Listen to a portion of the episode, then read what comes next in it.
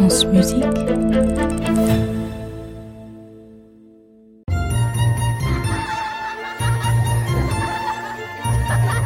contes de la Maison Ronde. Profession croque-mitaine.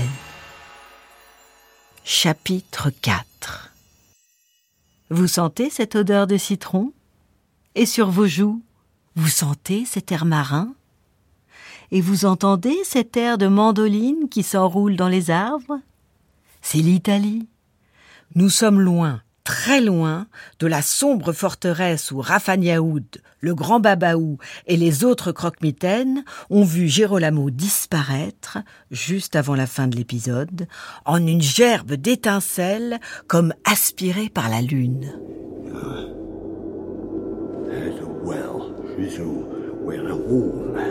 Dans une chambre éclairée par une étroite lucarne, sur un matelas de crin, une femme respirait avec difficulté. Elle avait de longs cheveux bruns, de grands yeux noirs cernés. Ses lèvres pulpeuses étaient desséchées par la maladie et ses joues creusées par l'approche de la mort. Tous autour d'elle, grands et petits, pleuraient, car c'était elle le centre de la vie, la personne la plus importante de la maison, le chef et l'esclave, tout à la fois reine et gardienne, celle qui entoure et celle autour de qui tout s'organise, celle qui donne les baisers et celle qui les reçoit. C'était la maman.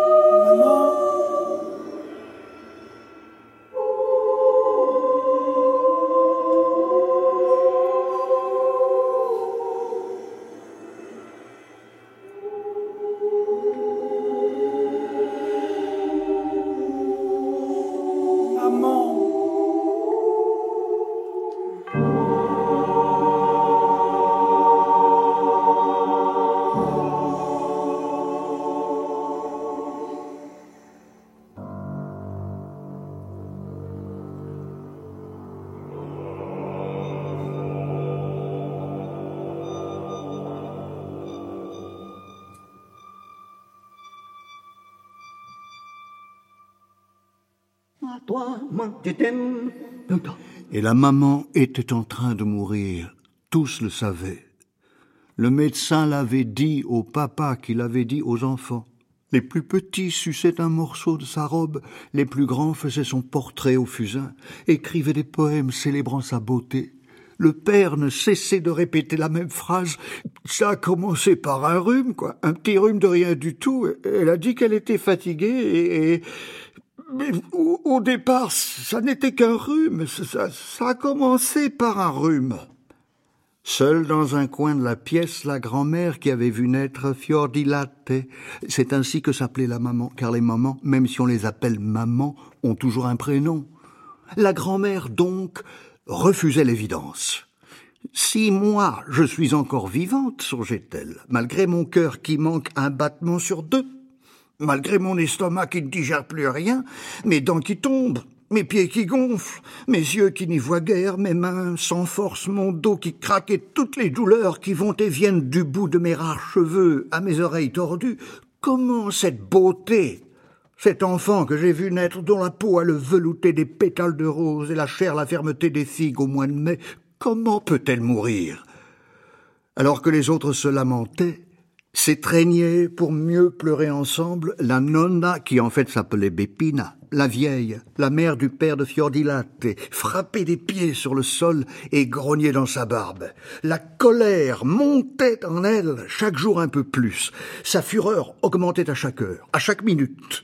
Bientôt, Bépina ne tint plus en place et bondit de sa chaise. Elle se mit à tournoyer sur elle-même en chantant.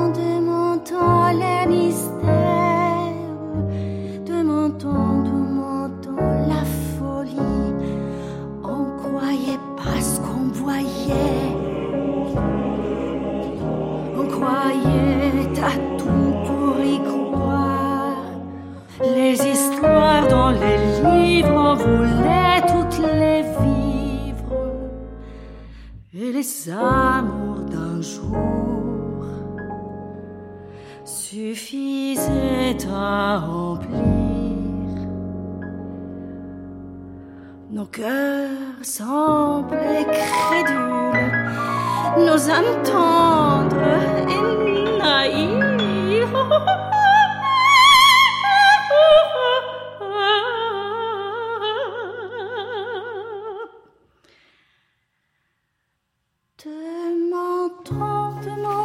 是退缩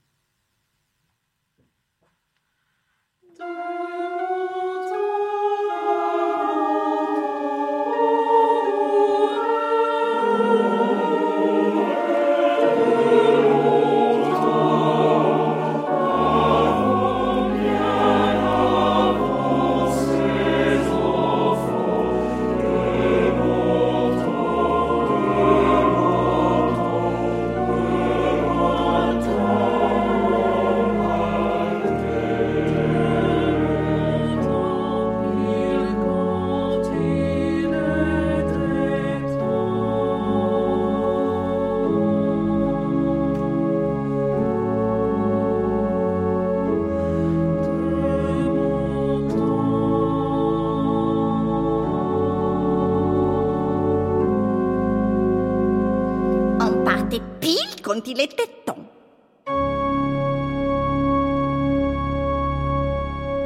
Tous dans la maison pensèrent alors que, comme souvent, un malheur en appelait un autre.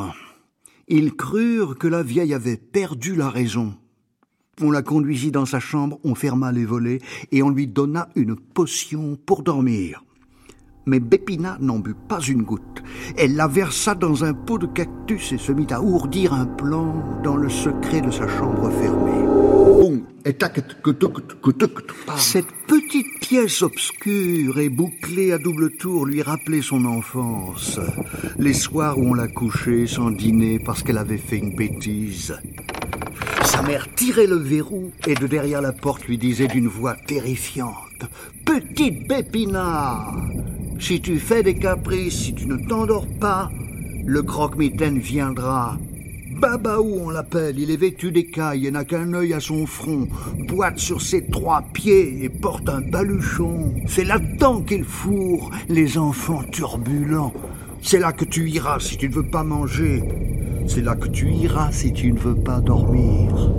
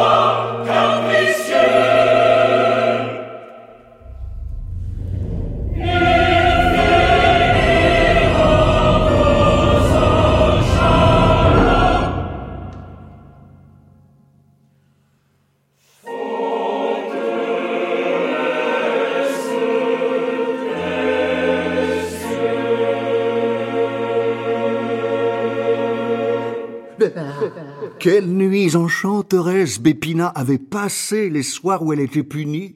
Elle tremblait de peur, de la tête aux pieds, regardait sous son lit, se cachait la tête sous les draps, priait le babaou de ne pas l'emporter. Et pitié de moi, murmurait-elle, et chaque fois sa prière était exaucée. Elle finissait par s'endormir, abandonnée au sommeil comme jamais, le corps épuisé par la terreur. Elle se rappelait ses voluptés avec tant de précision, et c'est ainsi que l'idée lui vint. Une fois que tout le monde fut endormi dans la maison, Bépina se glissa hors de sa chambre en crochetant la serrure grâce à une longue épingle à cheveux et alla trouver sa petite fille, Fiordilate, encore et toujours éveillée au milieu de ses enfants dont elle semblait vouloir absorber l'image. Ainsi me nourrirai-je dans l'autre monde, semblait-elle penser. La beauté de mes enfants et le souvenir que j'en garde seront mon déjeuner, mon dîner, mon souper. Ma petite fille, lui susurra la grand-mère, je suis venue te voir pour t'annoncer une grande nouvelle. Elle plaqua alors sa main ridée sur les jeunes lèvres gercées.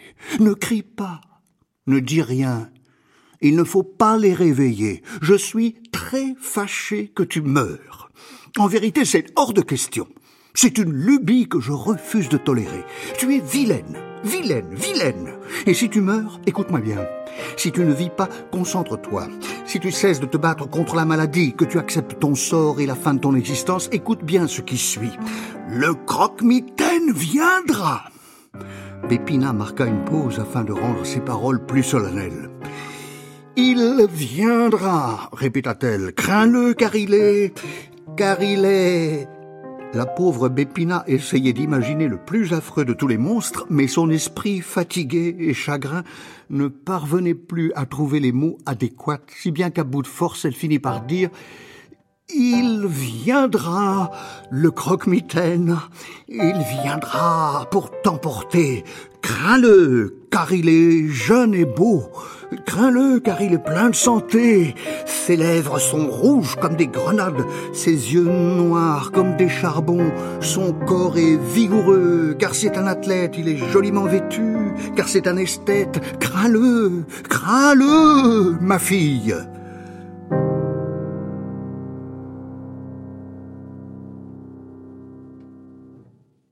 Un croque-mitaine, jeune, beau, joliment vêtu, ça me rappelle quelqu'un. Et je ne veux fâcher personne, mais ça ne fait pas sérieux. Ce genre de croque-mitaine peut-il persuader Fiordilaté de guérir? Peut-on faire confiance à quelqu'un de jeune et de beau et de gentil? Je ne sais pas. La suite nous le dira.